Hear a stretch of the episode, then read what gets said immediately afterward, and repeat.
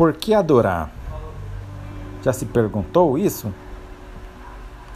Lá em Apocalipse 15, versículo 3, e cantavam o cântico de Moisés, servo de Deus, e o cântico do Cordeiro.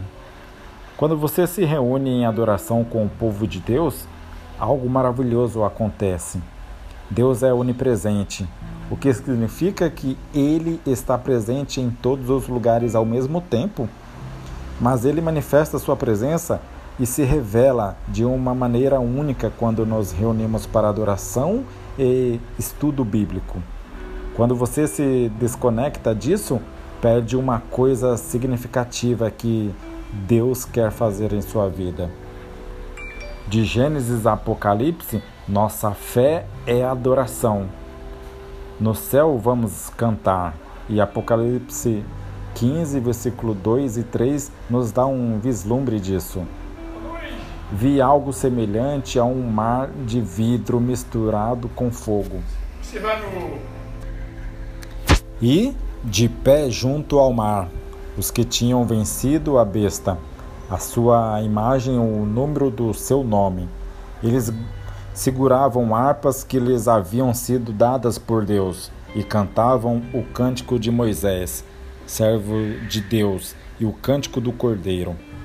Vamos adorar no céu então vamos praticar desde já. O Senhor quer nos ouvir verbalizar nosso louvor.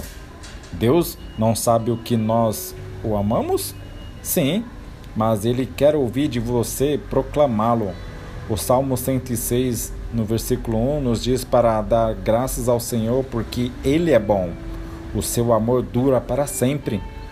Você sabia que sua adoração é um testemunho? Não sabia? Ah, então agora está ciente disso, né? Lemos em Atos 2, versículo 47, que a igreja do primeiro século estava louvando a Deus e tendo a simpatia de todo o povo. E o Senhor lhes acrescentava todos os dias os que iam sendo salvos.